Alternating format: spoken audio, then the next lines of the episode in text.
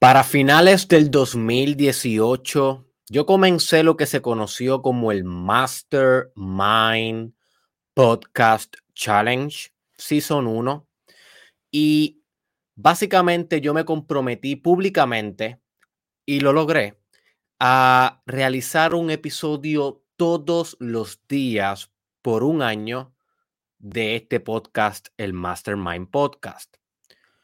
Cuando yo realicé esa decisión, cuando yo me comprometí a hacer el Mastermind Podcast, realmente yo no sabía muy bien qué estaba haciendo y me estaba dejando llevar bastante de mi intuición, que me decía que tenía que hacer algo excitante, que me decía que tenía que hacer algo magno, algo grande, algo diferente a lo que estaban haciendo los demás podcasters, si realmente quería tener algún tipo de oportunidad en este espacio. Además de eso, yo hice ese reto porque yo pensaba que no estaba siendo lo suficientemente productivo. ¿Ok? Tenía muchas ideas en mi mente, pero no encontraba la disciplina necesaria para realmente sentarme todos los días aquí en este micrófono y llevarlas a cabo.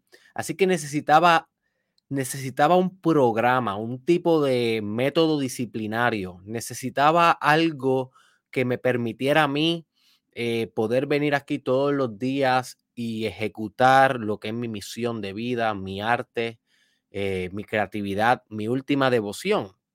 You see.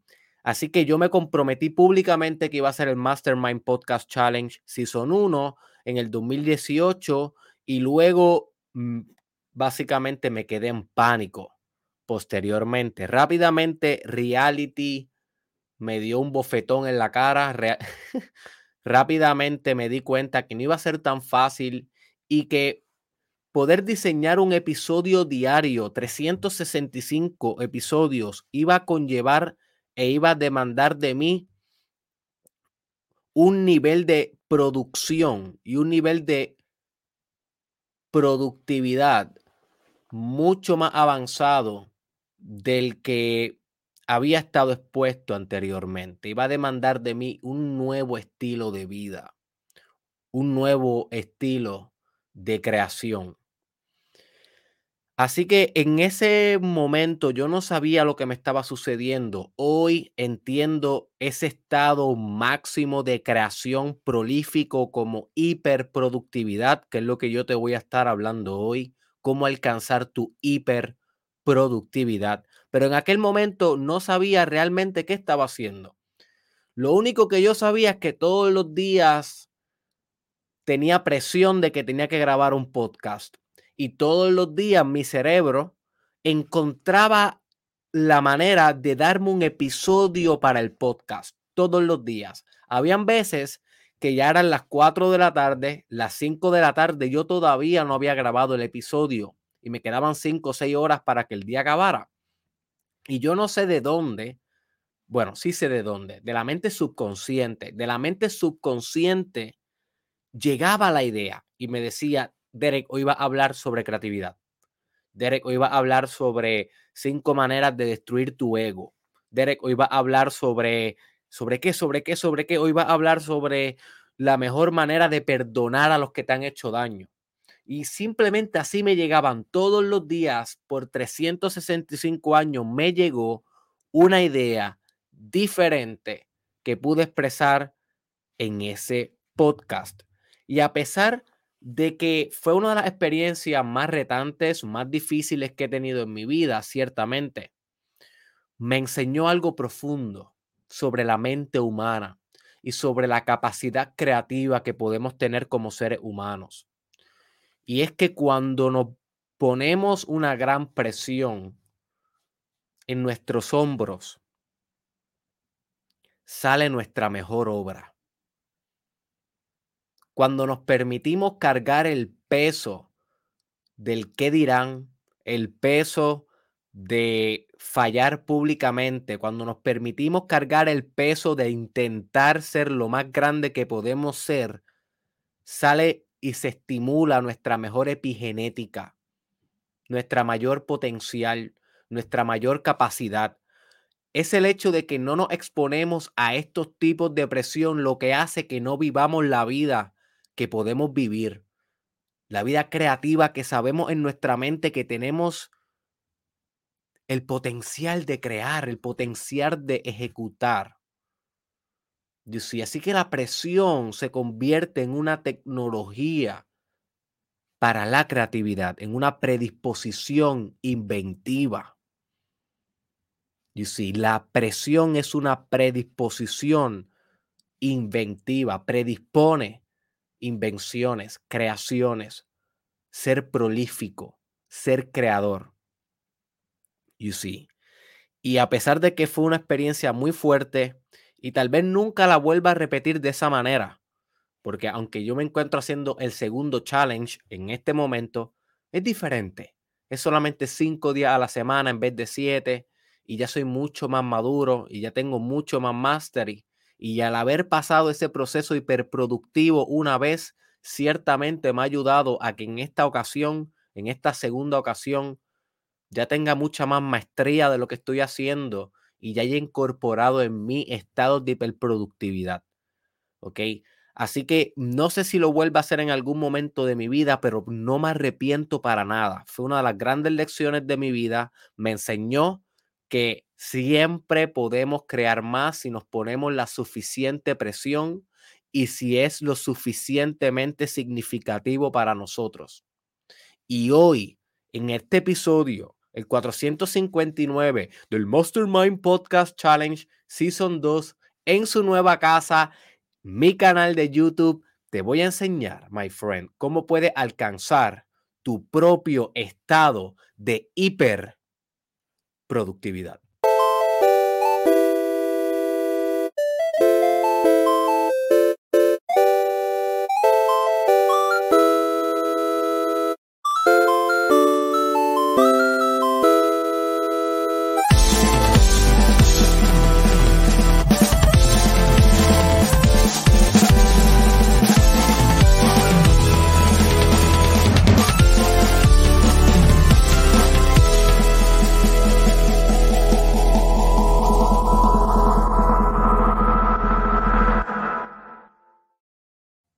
Sabes lo que viene.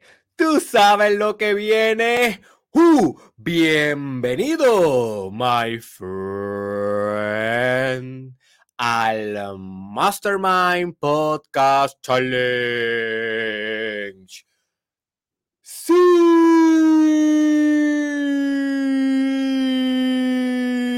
Son dos con host, doctor Derek Israel. Y hoy estoy mega excited porque estamos en nuestra nueva casa. Mi canal de YouTube aquí, Derek Israel. Este va a ser el único lugar donde voy a estar transmitiendo de ahora en adelante hasta un nuevo aviso. No sé si siempre sea así, pero por lo menos por los próximos 12 años. eh, Aquí va a ser el único lugar donde yo voy a estar transmitiendo en vivo el Mastermind Podcast Challenge, ¿ok? Eh, el otro lugar donde lo va a poder estar viendo va a ser en Spotify, ya que ahora, como te voy a estar mencionando ya mismo los anuncios, va a estar lanzando videos, pero no van a ser en vivo. Si quieres estar en vivo conmigo, si quieres la experiencia real time, si quieres crecer al mismo momento que Derek Israel está creciendo, si quieres sentir el fuego que está pasando en sincronicidad, conéctate en vivo, my friend, a través de mi canal de YouTube. Así que voy a brindar tres breves anuncios, ¿ok? Antes de comenzar con el podcast de hoy, el primer anuncio, el programa de la semana. Esta semana viene caliente. Les comento que ya tengo como los próximos, como el próximo mes y medio delineado del Mastermind Podcast. Y déjame quitar esto por, por ahora, porque es que esto tengo que, tengo que hablarlo con ustedes. Y lo que viene es fuego. O sea, wow, lo que realmente viene es fuego. Yo quiero enseñarle a ustedes. Damn, dejé mi celular allá. Olvídate, yo se lo enseño luego les quería enseñar la lista de, todos los episodios que, tengo, porque tengo como, como, no sé, como 200 o 300 opciones, que ha sido producto de hiperproductividad, ha sido producto de lo que yo te voy a enseñar hoy. Pero los que vienen en este próximo mes y medio son bien especiales. Este, vienen muchas cosas mágicas, hermosas, eh, demasiado empoderantes. No te quieres perder el challenge, ¿ok? Yo sé que es heavy, yo sé que es duro, yo sé que muchos episodios son largos y yo sé que te consume tiempo y yo sé que no, el, no te estoy pidiendo lo más fácil del mundo. No te estoy pidiendo lo más fácil del mundo con que vengas todos los días y me dediques una hora, una hora y media de tu vida. Pero si tú lo haces, my friend, si tú abres tu corazón a esto, si tú pones tu disciplina en esto, ¿ok? Aunque hagas otras tareas mientras escuches el podcast, aunque estés en el gimnasio, estés creando tu propia hiperproductividad, aunque estés de camino al trabajo, estés trabajando, contestando email, si tú haces esto, va a pagar con dividendos, my friend. Yo voy a permear tu mente. Si tú me escuchas lo suficiente, las ideas van a empezar a kick in y de repente ya Derek Israel no te las va a decir. Tú te las vas a decir tú mismo. Y ahí es cuando este, es cuando este trabajo realmente vale la pena. Cuando ya te alejas de que Derek Israel te lo diga en una pantalla o en unos audífonos y Derek Israel pasa a ser parte de tu propio sistema de orientación psicológica. ¿Ok? Que eso es lo que hacemos con todas las personas que, que, estudiamos. Pasan a ser parte de nosotros si lo estudiamos con suficiente profundidad. Así que lo que viene fuego en este, próximo mes y medio. Estoy bien excited por eso. Pero vamos a hablarte de, de la semana de hoy. Hoy lunes Comenzamos con el episodio Bienvenido a tu hiperproductividad, que es el episodio que va a estar escuchando hoy. Mañana, martes, voy a estar discutiendo este episodio que yo le llamo Matematiza la realidad. Es una idea que yo aprendí hace algún tiempo atrás en un, en un programa que estuve cogiendo desarrollo personal que me enseñó a literalmente matematizar, volver operaciones matemáticas, elementos complejos de la realidad para maximizar resultados. Así que este episodio va a ser importantísimo que lo entiendas para que puedas pragmatizar, volver práctico tu trabajo de desarrollo personal. El miércoles vengo con una idea revolucionaria. Si tú quieres venir un día de estos cinco días, ven el miércoles. Perspectivas prohibidas. ¿Ok? Este fue un término que hace poco inventé y me ha revolucionado la vida, especialmente mi salud mental y mi capacidad de aceptarme como persona y volverme auténtico. Así que si tú valoras esas cositas, salud mental, volverte auténtico, volverte genuino, pureza, debes venir el miércoles. El jueves, ah, este episodio llevo años trabajándolo y al fin está listo para poder salir porque todos los elementos que componen al arquetipo del amante, eh, ah, discúlpame, al arquetipo del rey, ya tienen su episodio singular en el podcast. Ya yo tengo un episodio del guerrero, ya tengo un episodio del mago y ya tengo un episodio del amante, lo cual al fin facilita y posibilita que pueda ser los cuatro arquetipos de la masculinidad divina, que son el rey, guerrero, mago y amante. Así que tal vez tú me dices, Derek, pero ¿qué dice arquetipos de masculinidad divina y yo soy mujer, debo venir. Bueno, my friend, si tú escuchaste el, el episodio de los arquetipos del Animus y Anima, sabrás que tú eres energía masculina y energía femenina coexistiendo en tu experiencia. Así que si tú eres mujer, definitivamente debes venir porque esta energía existe en ti eh, además va, a permitirte que entiendas mejor a los hombres en tu vida. Tal vez tienes un esposo, tal vez tienes un hermano, un hijo o un hombre significante. Definitivamente te va a ayudar a, a, a, entenderlos mejor y a ayudarlos a que se conviertan en un rey. Que eso es literalmente es la o sea, es el objetivo más como diría, el objetivo más digno que pueda aspirar cualquier hombre es volverse rey. Y no te preocupes, si tú eres mujer, si tú eres mujer, ya, está, ya está agendado en este mes y medio que te estaba mencionando, ya yo tengo agendado el día en donde voy a estar discutiendo los cuatro arquetipos de la feminidad divina. Así que tranquila, chica, va a llegar lo tuyo también. Y en ese episodio voy a estar incluyendo a Cristal Madrid, que es mi esposa, mi socia y es psicóloga también. Así que ella va a estar hablando sobre esos arquetipos, porque a pesar de que yo sé ah, bastante de ellos, quiero traer a alguien que realmente pueda hablarlo desde sus vísceras.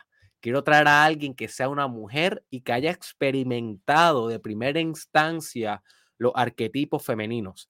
Así que yo la voy a traer a ella y ella la que, es la que va a estar este, dándonos la información y yo voy a servir como, como un agente de preguntas y de buscarle sacar lo mejor de su cerebro. Así que eso viene por ahí. Y por último, el viernes viene un concepto que utilizaba bastante Nicolás Tesla para crear sus invenciones y yo le llamo el laboratorio de tu mente. Así que si tú eres una persona bien creativa, inventiva, ese episodio debe escucharlo al igual que el de hoy. Se combina muy bien el de hoy de hiperproductividad con el laboratorio de tu mente. Así que ese es el programa de la semana. Venimos fuertes, venimos en fuego y déjame leerte un extracto, my friend, de lo que le envié esta mañanita a mi comunidad de email. Todos los lunes yo le envío a mi comunidad de email un, un correo en el cual discuto un concepto de cristalización. Cristalización es el término por el cual yo estoy intentando describir el proceso en cómo tú llevas una idea y la conviertes en algo que existe en tu vida, en algo que se materializa en tu vida, en algo que es concreto en tu vida. You see, porque muchas de las de los problemas que yo he notado en los últimos 5 o 10 años eh, que llevo estudiando y compartiendo contenido de desarrollo personal es que una cosa es aprender este concepto, una cosa es aprender los esquemas una cosa es aprender los modelos y otra cosa es hacer que esos modelos cementen en tu vida. Así que este proyecto gratuito que le envío a todas las personas por email los lunes, estoy intentando describirles a ellos y enseñarles cómo tú cristalizas este conocimiento. Así que si te interesa y te gusta lo que voy a leerte hoy, asegúrate de, ir a la descripción de este video y ahí va a estar eh, cómo te puedes suscribir a mi lista de email completamente gratis. Y básicamente ayer estuve hablándoles a ellos en el email que le envié esta mañana eh, sobre la acción correcta. La acción correcta. Y básicamente dice así, la repetición incesante no necesariamente es acción correcta. Para hacerlo, debe trascender las dimensiones de lo físico.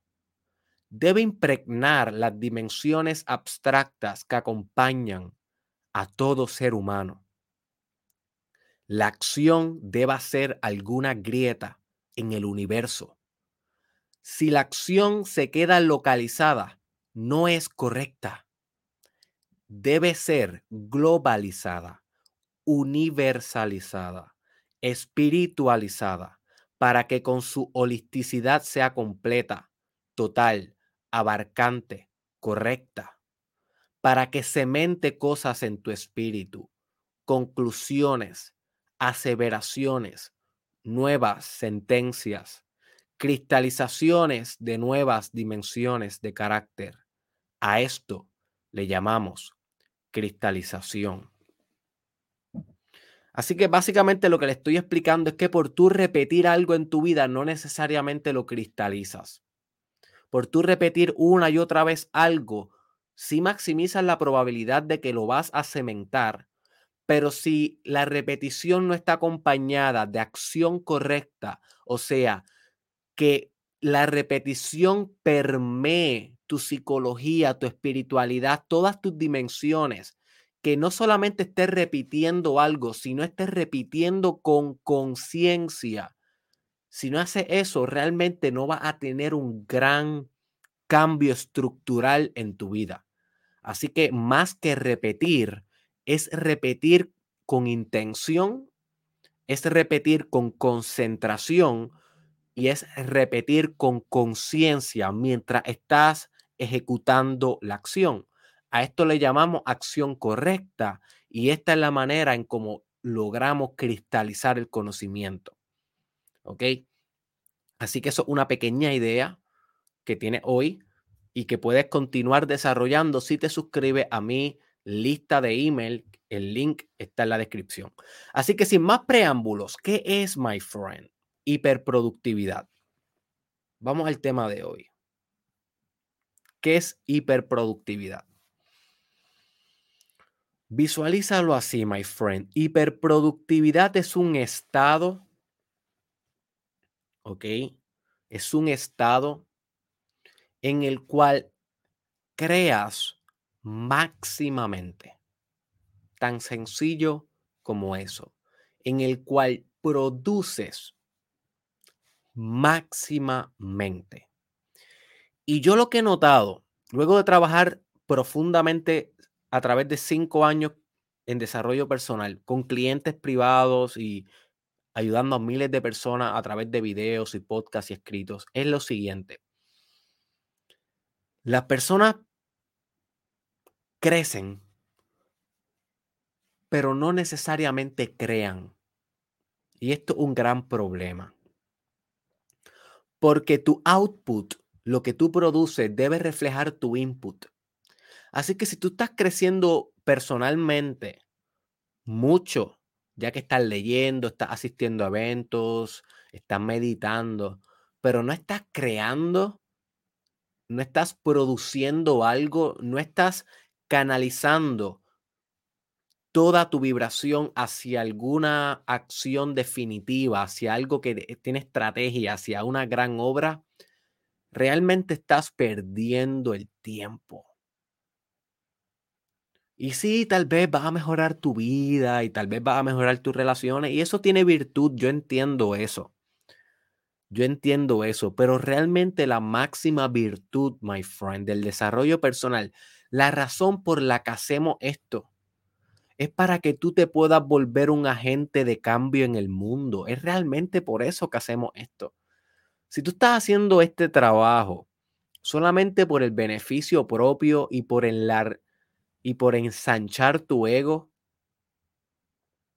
es bien estéril lo que estás haciendo con este trabajo, my friend. Porque este trabajo demanda mucho de ti. Demanda tiempo, demanda energía, recursos, revoluciones, conclusiones. Demanda que reestructures toda tu vida. Entonces, si vas a hacer todo eso, si vas a pasar el dolor que conlleva crecer, pues al menos que tengas un objetivo creativo en el cual desenvolverte. Hay personas que me dicen, Derek, te escucho todo el día. Y yo digo, wow, qué mal te está haciendo. Qué mal te está haciendo. Porque si tú me escuchas todo el día, lo que significa es que no creas nunca. Lo que significa es que no tienes una magna obra en la cual depositar la mayoría de tu energía.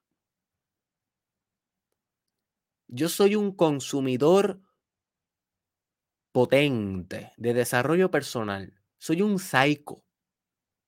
Ustedes lo saben y yo lo sé. No hay que, no hay que disfrazar la verdad. Pero yo no estoy escuchando todo el día desarrollo personal. No estoy leyendo todo el día. Porque entonces, ¿cómo creo? ¿Cómo produzco? Y no solamente es producir, sino cómo sobreproduzco. ¿Cómo produzco a la velocidad necesaria que demanda mi propósito de vida? ¿Cómo produzco a la, a la calidad y frecuencia necesaria que demanda mi estrategia de negocio, mi visión, mi plan?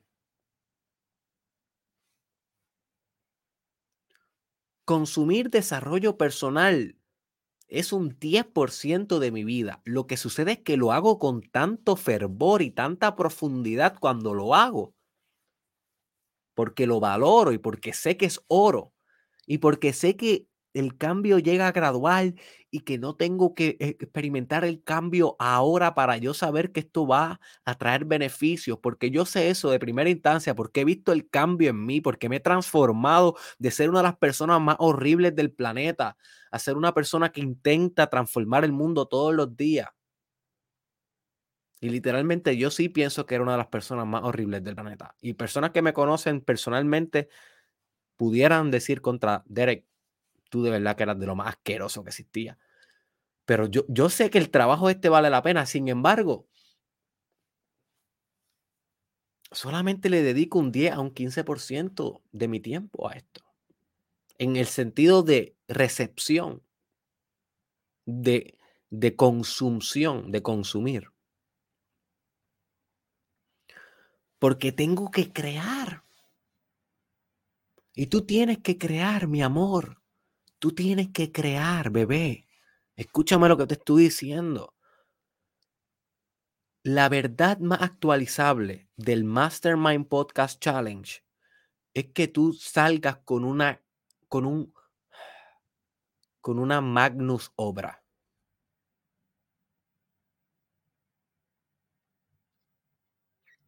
En eso es que tienes que estar pensando y produciendo todos los días si realmente estás haciendo este trabajo. Y tal vez te estás diciendo en tu mente, ay Derek, es que a mí me gusta escucharte a ti, en verdad yo no soy tan creativo como tú, déjame tranquilo, déjame trabajar normal en mi trabajo, yo implemento lo que tú dices, déjame tranquilo, no me pongas esa presión, no, no, no, no, no, my friend. What the heck? What the heck? Te estás conformando con menos. No le va a. Tú me estás diciendo a mí, mírame, my friend. Olvídate de las notas. Abre. Ábrete. Tú me estás diciendo a mí que tú no le vas a dar al mundo el fruto de ti. Coño. El fruto de ti, mi hermano, mi hermana, la cosa más grande, más espléndida que tienes tú. Tú me estás diciendo que no vas a ser lo suficientemente disciplinado como para externalizar la potencia de tu mejor obra. ¿Y qué demonio hace aquí en el mundo vivo hoy si no es para esto? Tú tienes una gran obra y tú lo sabes dentro de ti y tú tienes un universo que crear. De eso, y eso es lo que hacemos los artistas. Creamos universos. Tú tienes un universo que crear si tú no lo creas, nunca va a coexistir en el multiverso. Y yo sé que estoy hablando mucho de universo últimamente y no he explicado nada de por qué estoy haciendo esto. Tienes que tener paciencia. Hay ideas que todavía no te puedo transmitir, que están en desarrollo. Lo único que te puedo decir por ahora es que cada vez que tú creas algo, tú elaboras un universo. Y ese es tu deber como creador de universo. Mírame, my friend, mírame de nuevo. Ábrete. Volvemos. Literalmente a esta posición. A esta posición. Si me estás escuchando en Spotify, estira los brazos hacia atrás y abre tu pecho. My friend,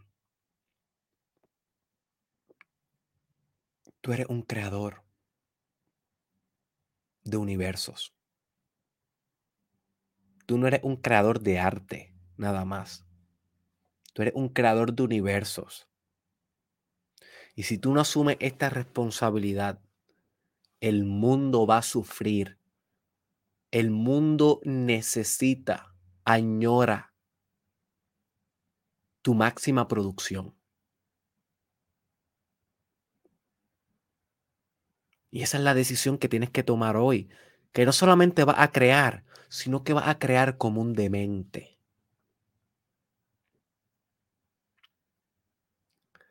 Va a crear imagen y semejanza de Dios. ¿Cómo Dios crea? Dios crea como un demente. Mira a tu alrededor. Mira todo lo que se está creando en el momento presente. ¿Cuántas hormigas no están creando debajo de la tierra? Canales de tierra, comunidades, huevitos de hormigas. ¿Cuántas, ¿Cuántas bacterias no están creando más bacterias, más bacterias, más bacterias, más bacterias, más bacterias? Cuando las bacterias pueden tener hasta 12 generaciones en un día.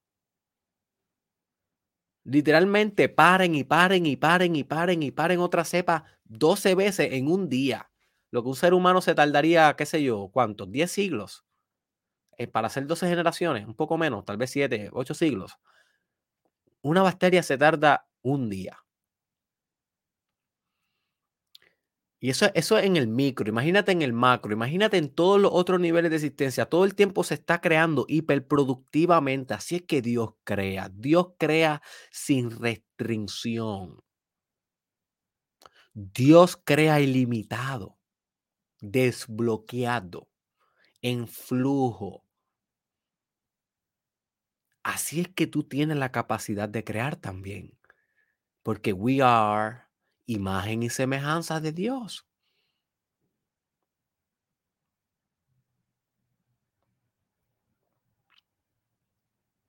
Así que hiperproductividad es crear incesantemente, ser prolífico. Estas son dos palabras que quiero que apuntes y quiero que se vuelvan parte de tu léxico. Hiperproductivo y prolífico. Haz tu research, my friend. Voy a empezar a dar más tareas en el podcast ahora en adelante, que era algo que estaba haciendo mucho en el podcast Season 1 y no he hecho mucho en el Season 2. Es que voy a empezar a darte tareas específicas. Haz tu research cuando se acabe este episodio sobre lo que significa ser prolífico. Hiperproductividad es un estado de máxima producción en donde nunca se cesa y nunca se sufre lo que se conoce como bloqueo creativo.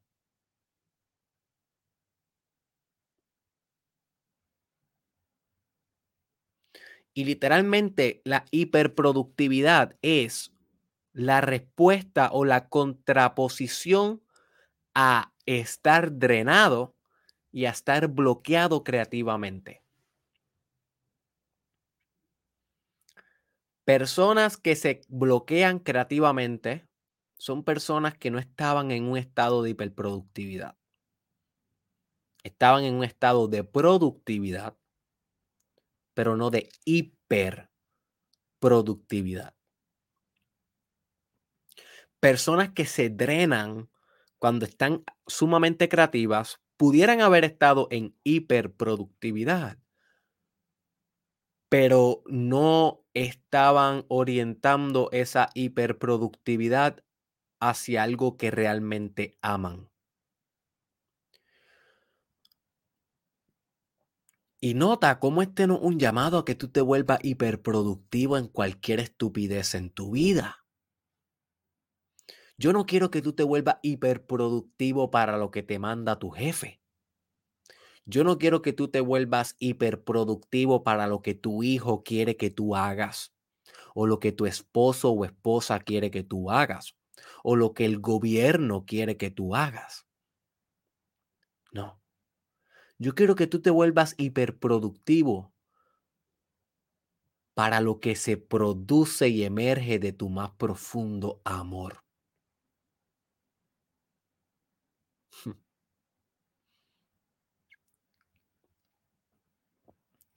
hacia eso que nada, nada más de pensarlo te enamoras de ti. No sé qué será eso en tu vida, tú sabrás. Pero hacia eso es donde realmente yo quiero dirigirte. Porque cuando tú combinas hiperproductividad con amor, jamás te drenas. No hay burnout. El burnout solamente existe para personas que no aman lo que hacen. Y eso es algo que la mayoría de los psicólogos va a diferir de mí y no me importa. No es como que los psicólogos piensen igual que yo. Pero si tú escuchas cualquier, lo que yo le llamo, y pronto lo voy a estar hablando un poco más, lo que yo le llamo el psicologuito. El psicologuito es este típico psicólogo que realmente no tiene pensamiento independiente y, y repite lo mismo que la industria de la psicología te quiere vender, que una industria muy buena en muchas áreas y pésima en otras, como en esto de burnout y quemazón, el psicologuito siempre te va a vender el autocuidado.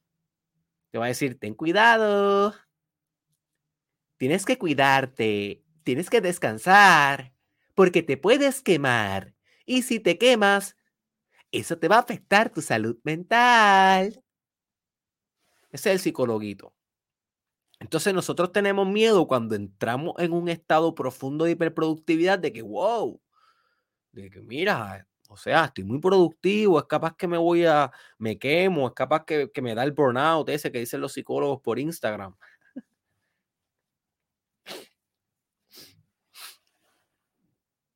No le hagas caso al psicologuito, my friend. Hazle caso a lo que te voy a decir yo. El burnout es real, definitivamente. Si tú actúas incesantemente por algo que tú no amas, como por ejemplo el trabajo de 8 a 5 que tienes que odias, si tú le metes con toda la potencia que tú tienes por seis meses corrido y no descansas, te va a quemar y te va a pasar todo lo que el psicologuito te dice que te va a pasar. Puede hasta morirte, literal te puede hasta morir pero solamente es cuando no amas lo que haces. Si tú amas lo que haces, jamás en tu vida, jamás, no importa cuánta actividad hagas, te vas a quemar. Nunca, nunca va a llegar, nunca. A Picasso nunca le llegó, a Van Gogh nunca le llegó, a los Beatles nunca le llegó el quemazón. Nunca, porque amaban lo que hacían. Cuando Jesús nunca se quemó de estar caminando por las calles haciendo milagros. No, porque amaban lo que hacían. Sí. Ahora, si hubiesen cogido a Jesús y le dijeran, tú eres el Hijo de Dios, tú tienes que ir por ahí a hacer milagros y tienes que hacerlo todos los días por tus 33 años. Y Jesús hubiese hecho eso.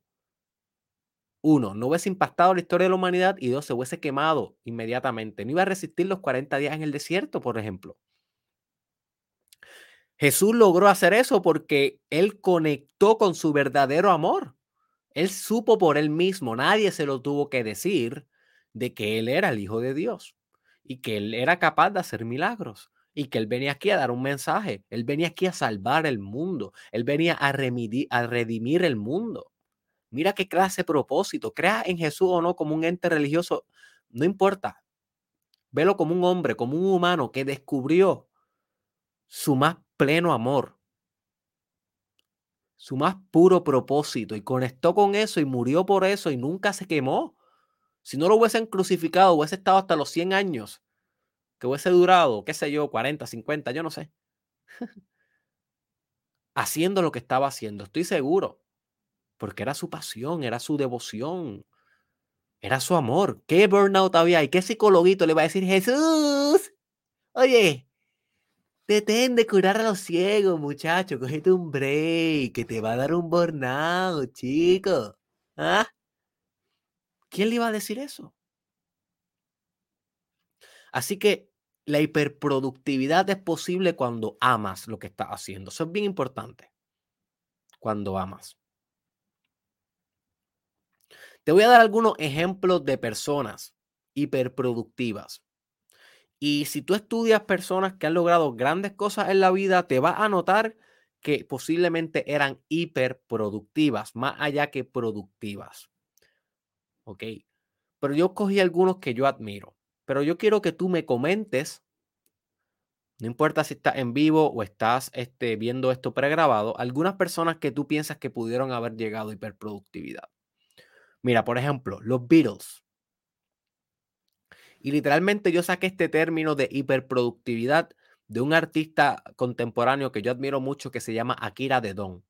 Y Akira Dedon hace música de desarrollo personal con speeches de personas como por ejemplo eh, Jordan Peterson o por ejemplo Terence McKinnon o Alan Watts. Como que él, este artista busca eh, discursos y les pone música y hace unas canciones brutales. Deberías buscarlo. Se llama Akira de Don eh, en YouTube.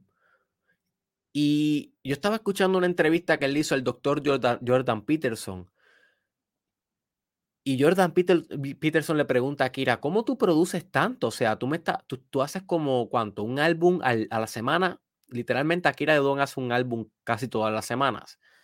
Y él dice, sí, lo que sucede es que yo practico, este término que le llamo hiperproductividad, que lo aprendí de los Beatles, en el cual ellos nunca dejaban de crear. Ellos llegaban al hotel y se ponían a escribir una canción, grababan la canción, se, llegaban al hotel, escribían otra canción, grababan la canción, así una y otra vez podían escribir una, dos, tres, cuatro canciones al día y nunca había un bloqueo, bloqueo creativo. Realmente, si tú estudias la historia de los Beatles, lo que destruye a los Beatles fue la fama y los problemas internos que ellos tenían y la muerte de su manejador.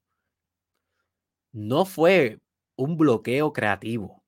Ellos pudieron haber sido más creativos todavía, más productivos todavía, si no hubiese sido por las otras variables, porque conocían este término de hiperproductividad. See, donde no te permites detenerte, donde una canción te lleva a la otra, un libro te lleva al otro, un dibujo al otro, un episodio al otro, un video al otro. No sé cuál sea tu productividad y no sé cuál es tu Key Performance Indicator, qué es lo que indica cuán productivo eres o qué es exactamente lo que haces. Lo importante es que haces, haces, haces, haces, haces, haces y no te detienes. No lo piensas. No, no, no, no te detienes a contemplar la obra. Y no es que no la contemplas, la contemplas. Uno de los pasos que te voy a dar ya mismo cuando te diga exactamente cómo te va a volver productivo, pero no la sobrecontemplas. Porque recuerda que análisis te lleva a parálisis sobreanálisis te lleva a parálisis. Así que cuando eres hiperproductivo, no tienes tiempo que perder. Tienes tiempo para hiperproducir. Para eso es que tienes tiempo. Así que los Beatles es un ejemplo de esto. Stephen King, escritor de Misery, Eat, Eat eh, Misery, Eat, Pet Cemetery, eh, tantas grandes obras de este hombre, de este gran escritor de horror. Eh, ¿Cómo que se llama esta? The Shining. Eh, tantas y tantas y tantas.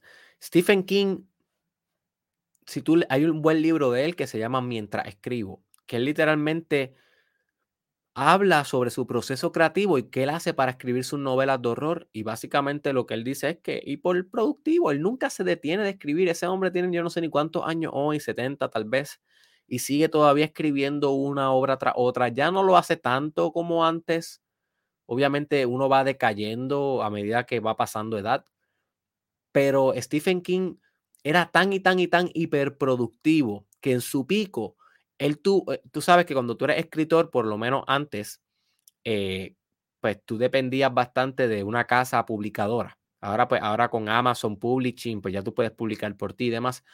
Pero antes dependía mucho. Y él, tuvo un contrato millonario con una casa publicadora, pero que solamente le permitían publicar ciertos libros al año. No recuerdo si eran cuatro o cinco, algo así. ¿Y qué sucede? Él era tan hiperproductivo y tenía tanta idea a la misma vez en desarrollo que él tuvo que hacer un seudónimo e irse con un personaje ficticio a otra casa publicadora para publicar más libros a la misma vez. No le importó que la gente no supiera que era él. No le importaba el reconocimiento, no le importaba el dinero. Ya el dinero lo tenía, ya la fama lo tenía. Pero lo que tenía, lo que no tenía era un canal donde poder producir todas las ideas que su hiperproductividad le permitía materializar. Así que se creó un, un, subnombre, un, un seudónimo Richard Bachman, algo así creo que era, Richard Bachman, si no me equivoco. Y escribió bajo ese seudónimo hasta que el mundo se dio cuenta de que era él y ahora se le atribuyen esa obra a él. Pero mira lo que tuvo que llegar una persona cuando hiperproductiva.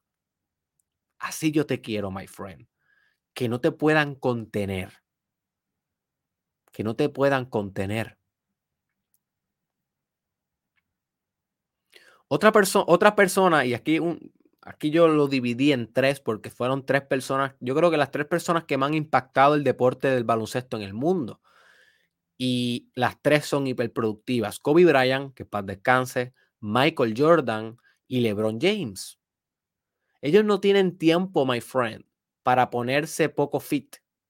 No tienen tiempo para salirse de la forma física y mental del baloncesto. Son hiperproductivos Kobe Bryant se acostaba a las 3, 4 de la mañana después de un juego de baloncesto, viendo el juego, viendo cada uno de sus movimientos y practicando en la sala de su casa una y otra vez, sin bola, sin bola, simplemente practicando el movimiento una y otra vez. Se acostaba a dormir dos horas y ya a las 6 de la mañana, 6 y 15, ya estaba en la cancha otra vez. Eso es hiperproductivo. Porque Kobe Bryant decía, yo no puedo controlar todo en la cancha, pero yo puedo controlar ser el primero y el último, en, ser el primero que llega y el último en irse. Mira qué pensamiento más profundo. Eso es lo que yo puedo controlar. Yo no puedo controlar si el tiro que yo voy a tirar lo voy a encestar. Yo no puedo controlar si el tiro que tira mi oponente lo va a encestar o no. Yo lo que puedo controlar es llegar más temprano e irme más tarde que toda mi competencia. Eso es hiperproductividad. No hay tiempo que perder. No hay season off, no hay temporada muerta para LeBron James. Siempre LeBron James en temporada muerta, ¿qué está haciendo? Recondicionando su cuerpo, trabajando en su juego, trabajando en su tiro de tres, construyendo un equipo. ¿Ok? No hay tiempo. Picasso y Van Gogh. ¿Te suenan esos nombres? Definitivamente dos de las personas que más han revolucionado el arte y la cultura en la historia de la humanidad. Ambos son hiperproductivos. Yo no sé ni cuántas piezas Van Gogh dejó, pero fueron miles. Miles de piezas. Van Gogh trabajó durante su vida. Y no solamente en arte plástico, sino también en escultura. Y, y él, él Picasso brincaba de obra en obra, de obra en obra. Cuando tú ves un estudio de Picasso, búscate en YouTube el estudio de Picasso. Habían obras por todos lados y todas haciéndolas a la misma vez. Igual que Thomas Edison, que es otra de las personas que te quiero mencionar aquí. Thomas Edison, que yo creo que ha sido la persona con más patentes del mundo. No te, no te puedo decir que eso es completamente cierto, pero definitivamente ha sido una de las personas con más patentes del mundo. Eso quiere decir que que puso una invención bajo su nombre. Thomas Edison decía, el secreto para mi, para mi éxito es que yo nunca me permito sobreenfocarme en un solo proyecto. Cada vez que yo me tranco en un proyecto, cada vez que yo llego a un punto donde estoy estancado o no puedo generar más, yo brinco a otro proyecto y a otro y a otro y a otro y a otro y a otro y a otro y a otro. Y de esa manera mantengo mi energía creativa en flujo y muy bien direccionada. ¿Ok? Y Thomas Edison, al igual que Van Gogh y Picasso, que tenían mucha obra a la vez, corriendo, se permitían producir hiperproductivamente. Inclusive Van Gogh le decía a su hermano, yo no tengo bloqueos, ¿cómo le decía? En las cartas de Van Gogh hay un buen libro que se llama Las cartas de Van Gogh te lo recomiendo. Las cartas de Van Gogh, que son las cartas que él escribía a su hermano, y ahí tú puedes descargarle la mente a Van Gogh. Eh, y él le decía al hermano, oye, realmente yo no, me, yo, no, yo no caigo en bloqueo creativo porque yo no me permito dejar de pintar. Y sí, ¿cómo vas a caer en un bloqueo creativo si no te permites bloquearte?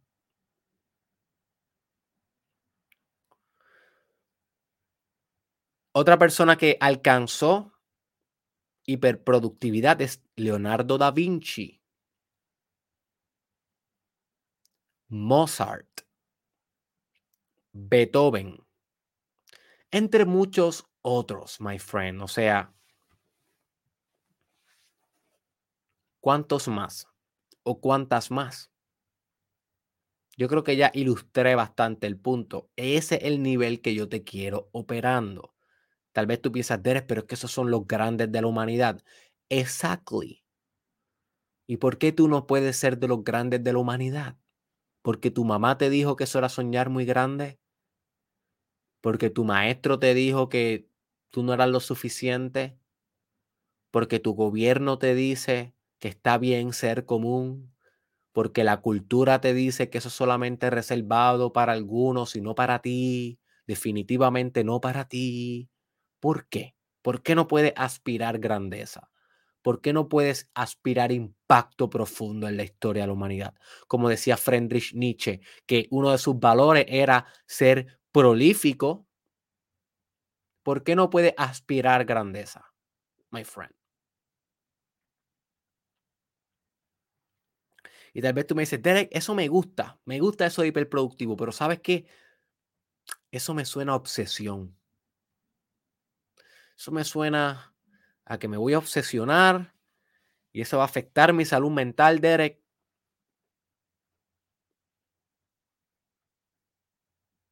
¿Qué hago ahí? ¿O cuál es la diferencia entre eso y una persona obsesionada que tiene que ir a terapia cada rato y tomar medicamentos antipsicóticos porque no puede dejar de pensar en crear, en crear, en crear? ¿Qué, Eso es lo que tú quieres, Derek, que me vuelva un obsesivo psiquiátrico.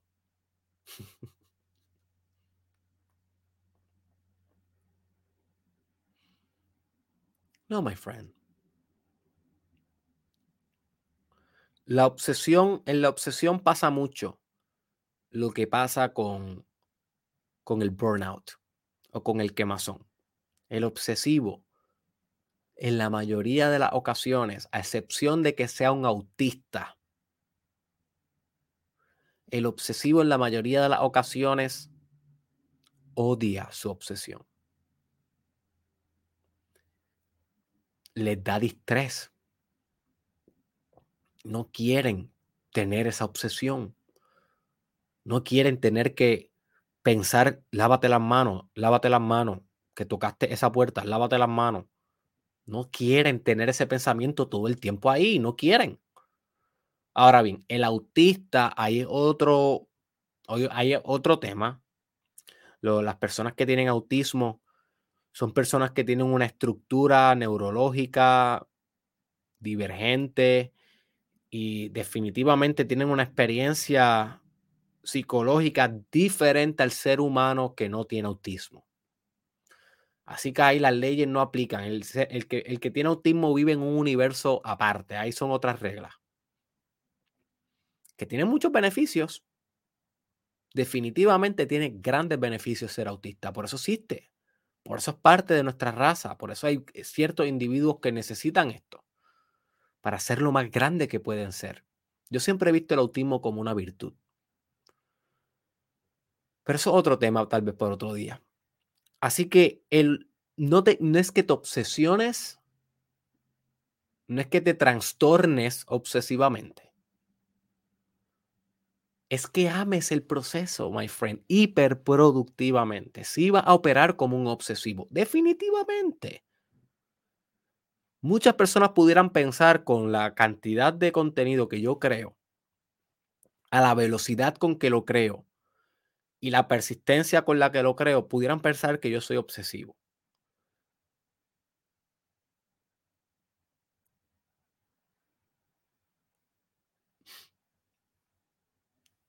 Pero la realidad es que si tú le preguntas a mi esposa, que es la que me ve todos los días, y tú le preguntas a mi hija, que es la que realmente me ven todos los días, me ven más allá de una pantalla, están conmigo en las buenas y en las malas, están conmigo cuando lloro y cuando río, están conmigo en mi fracaso y en mi éxito. Y ellas son las únicas dos que saben qué realmente hay detrás de la, de la pantalla, detrás del micrófono.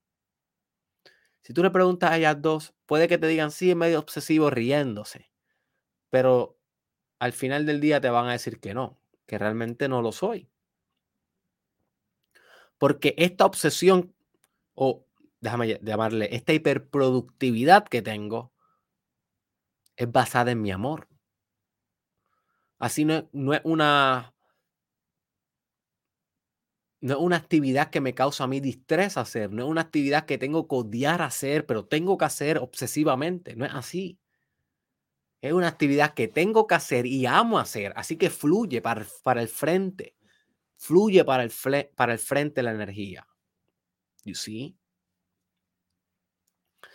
Así que no se trata de obsesión, se trata de hiperproductividad. Y la variable que media entre una y la otra es cuánto tú amas lo que estás haciendo. Así que es bien importante que ames. Ahora sí, ¿cómo vas a alcanzar estados de hiperproductividad? Estos sí que son los tips and hacks, el paso a paso. Abre la libreta, para que comience a operar hiperproductivamente en tu vida de ahora en adelante.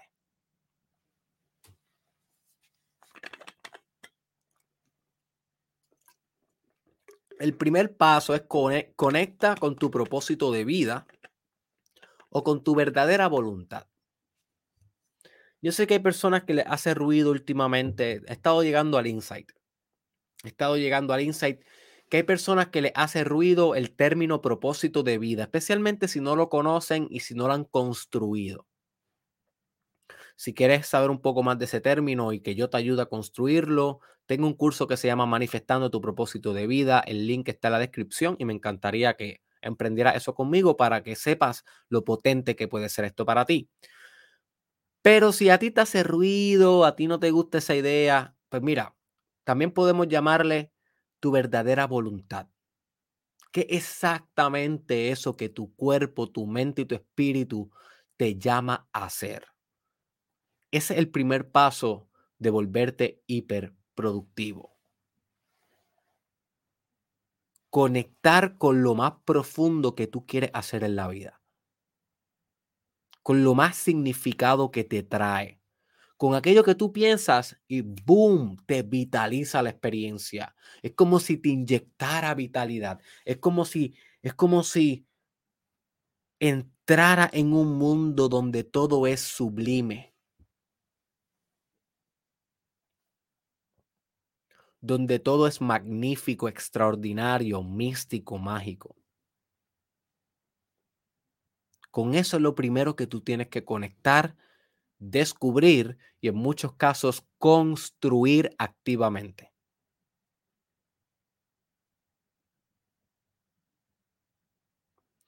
Luego de eso,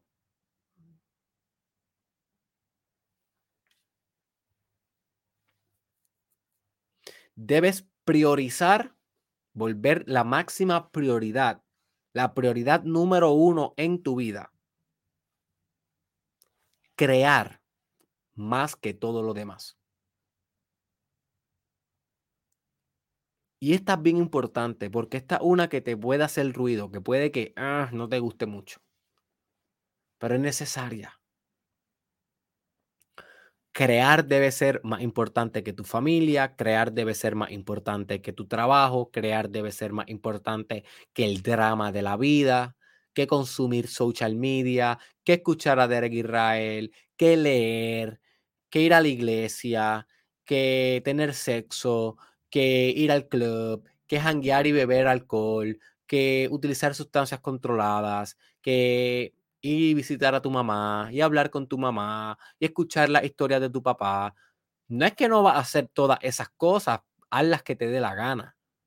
Obviamente hazlas con conciencia pero ninguna de esas cosas van a ser la máxima prioridad de tu vida, el top one, en la jerarquía más significativa de tu vida. La jerarquía más significativa de tu vida debe ser crear. Crear aquello que debe ser creado y que solamente por medio de ti puede manifestarse.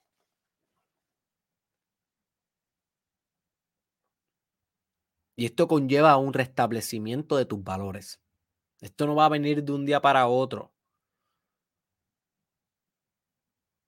Esto va a venir con, primero con el descubrimiento de lo que va a hacer.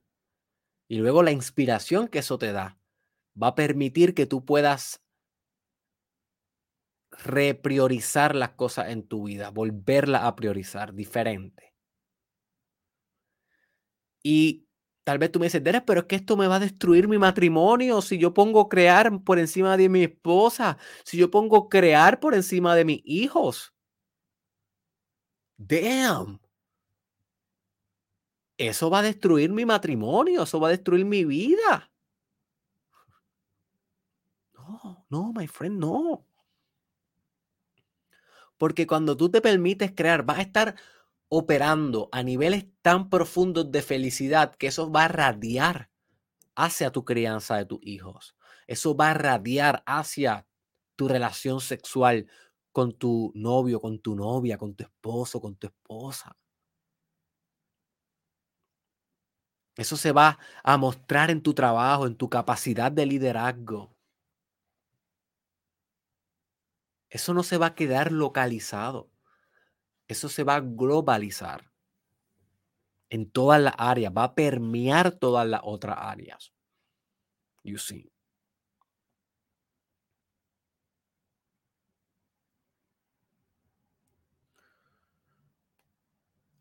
El próximo paso para volverte hiper productivo es que debes reinterpretar cada creación como un experimento. Hmm. ¿Por qué es esto? Porque si tú crees que cada creación realmente es una pieza, algo definido, algo final, si no va acorde a lo que tú pensabas, te va a frustrar. Te vas a desmotivar. Te vas a desanimar. Y eso no es lo que queremos cuando hablamos de hiperproductividad. Cuando hablamos de hiperproductividad, lo que hablamos de energía que crea energía. Nunca te olvides de eso, es energía que crea energía. Y pronto vamos a hablar de eso cuando lleguemos al episodio de cómo convertirte en una máquina de emoción perpetua. ¿Ok? Cómo convertirte en una máquina de emoción perpetua pronto aquí en el Mastermind Podcast Challenge. Así que, si tú interpretas cada, cada creación en vez de como una pieza, como un experimento, no importa lo que salga, es un experimento.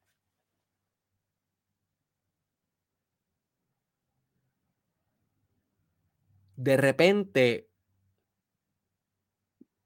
sin importar si fue de la mejor calidad o no, tu creación, va a permitirte continuar hacia el frente, va a permitirte continuar propulsando, continuar creando y continuar manifestando estados de hiperproductividad longevos.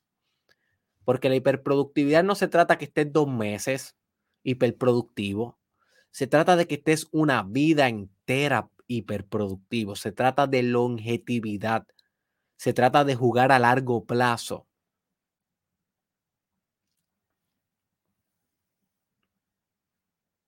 You see. Una de las cosas que a mí me permite poder hacer este Mastermind Podcast Challenge sin drenarme es que yo veo cada episodio como un experimento.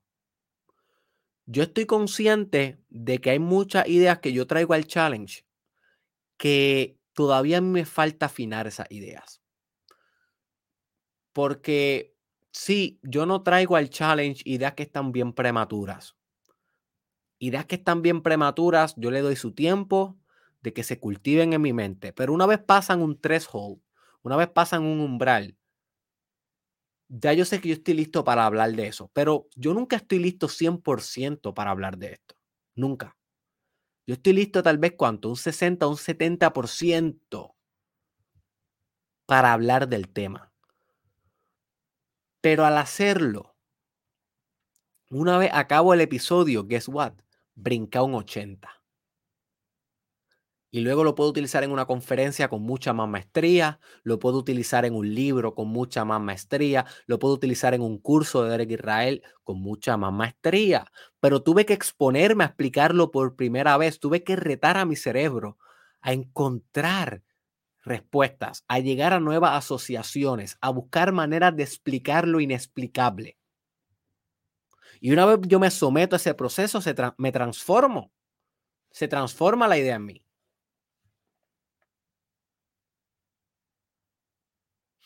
You see. Así que cada episodio yo estoy consciente que es un experimento. Hay episodios que yo sé, my friend, que yo no hice lo mejor posible. Hay episodios que yo digo, diablo, no pude transmitir bien la idea. Me quedé corto en esto, en aquella. Dije un disparate ahí. Dije algo que estaba mal teóricamente. Me llevé la contraria aquí, acá. Hay episodios que sucede y tal vez tú te das cuenta, tal vez no. Pero hey, yo soy un humano. Y cada episodio es un experimento. Así que tengo que estar de acuerdo con que, mira, puede que mi experimento falle, pero me hace mejor. Me hace mejor comunicador, me hace mejor podcaster y definitivamente me hace mejor intelectual. Así que interpreta cada creación como un experimento en vez de como algo final.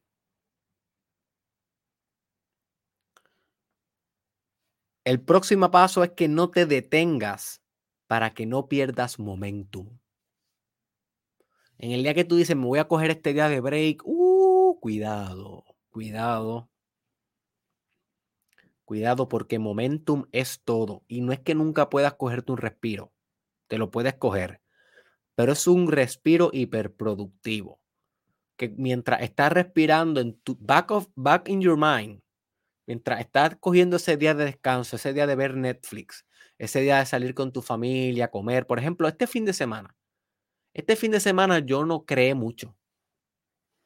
Creé bastante, o sea, si entra a mi Twitter, si entra a mis redes sociales, escribí mucho y, y, grabé bastantes TikToks. Pero no creé a un nivel como voy a crear hoy, por ejemplo, que hoy es un día full de trabajo mío. Este fin de semana yo compartí más con mi familia. Algo que me iba dado cuenta es que desde que comencé el challenge he estado bien, bien enfocado en el proyecto, en mi negocio, en mis clientes. Estaba descuidando un poco a mi esposa y a mi hija. Así que este fin de semana yo se dediqué tal vez el 70% de mi energía a ellas dos. Me cogí un pequeño respiro, pero ya estoy aquí de nuevo hoy. Ya estoy hiperproductivo. Ya estoy delineando el programa de la semana. Yo sí, no me permito cogerme un respiro tan largo que pierda momentum.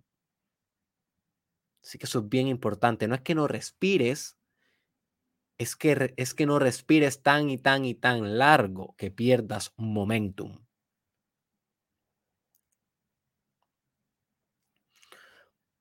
Y el último paso, my friend, el último paso para que mantenga un estado de productividad es que no te olvides de disfrutarte al máximo el camino.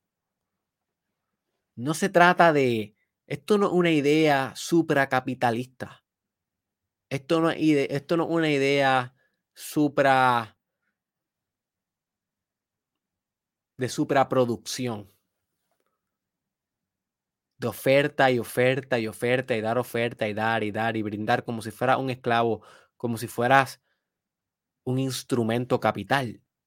No, my friend, no.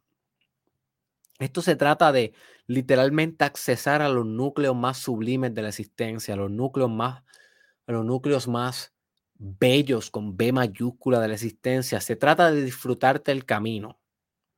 Se trata de dejar que te transtoque tu trabajo. Se trata de dejar que te transforme el proceso de maestría en el cual estás sometido día a día en tu craft, en tu creación, en tu invención, en tu propósito, en tu estrategia. Así que debes deleitarte el proceso. Como yo, my friend, yo estoy trabajando aquí el productivo, pero yo me, yo me, yo me, yo me disfruto cada palabra que articulo en este podcast, cada movimiento que hago, cada chiste que me tiro, cada historia que ilustro, el ejemplo y cada dato que traigo y cada vez que pongo aquí una promoción, por ejemplo, llévame a, a dar una conferencia a tu organización. cada elemento de, de este podcast, yo lo disfruto. No quiere decir que no sea doloroso en ocasiones, pero en la mayoría del tiempo lo disfruto. Y eso es lo más importante de este camino de hiperproductividad, disfrutar y oler las flores en el trayecto. Así que por último te quiero dejar con una trampa que quiero que evites si vas a perseguir definitivamente tu camino hiperproductivo.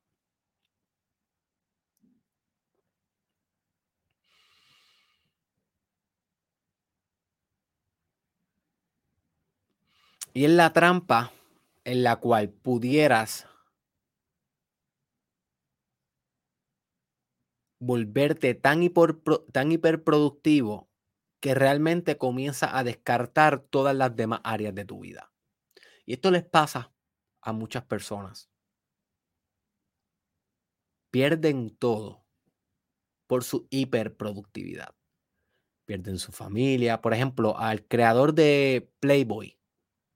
Hay una buena serie eh, en Amazon Prime, si no me equivoco,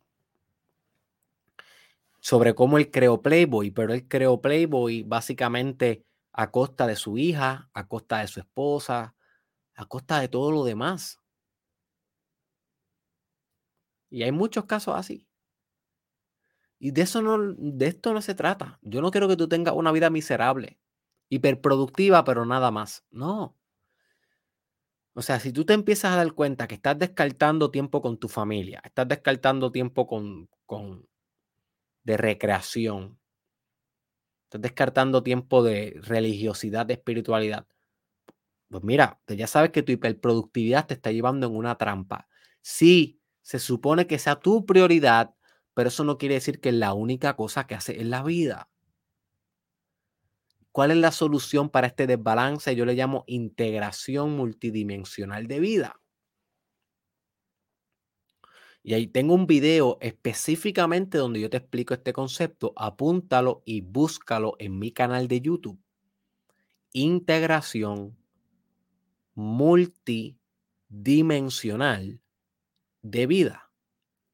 En donde yo te enseño que realmente no debe aspirar un balance, sino debe aspirar integrar todos los elementos de tu vida. Así que tú, si quieres ser hiperproductivo sin descartar todo lo demás, debes buscar que todo lo demás encaje con tu hiperproductividad, se vuelva parte. Por ejemplo,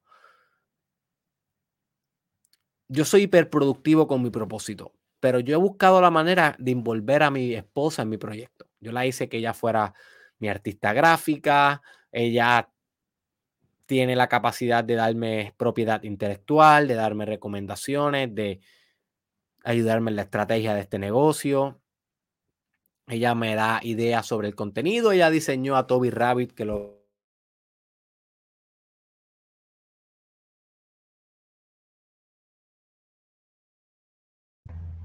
Ella diseñó a Toby Rabbit que lo ve aquí, o sea, aquí, que se me, que se me desconectó el micrófono. Ajá. Así que, de alguna manera u otra,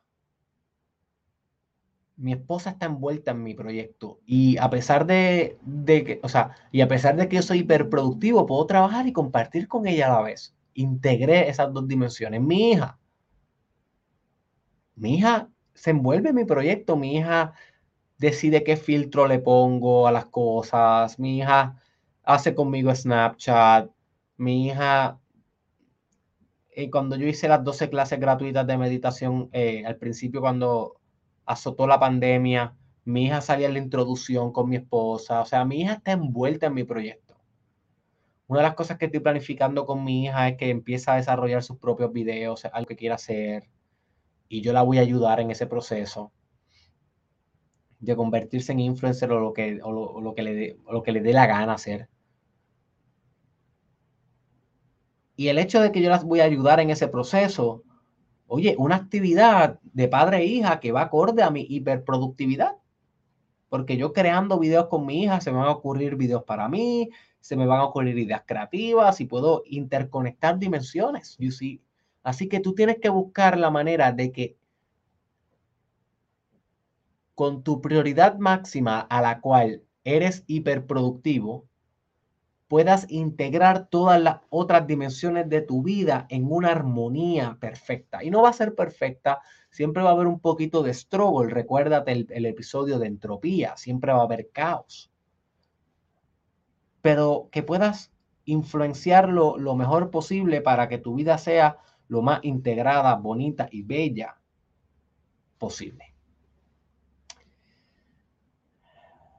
Y esto, my friends, es hiperproductividad. Así que te tengo un reto y necesito que me comentes esto. Si realmente estás haciendo el challenge, si realmente eres proactivo, necesito que me comentes cuál va a ser tu magnus obra.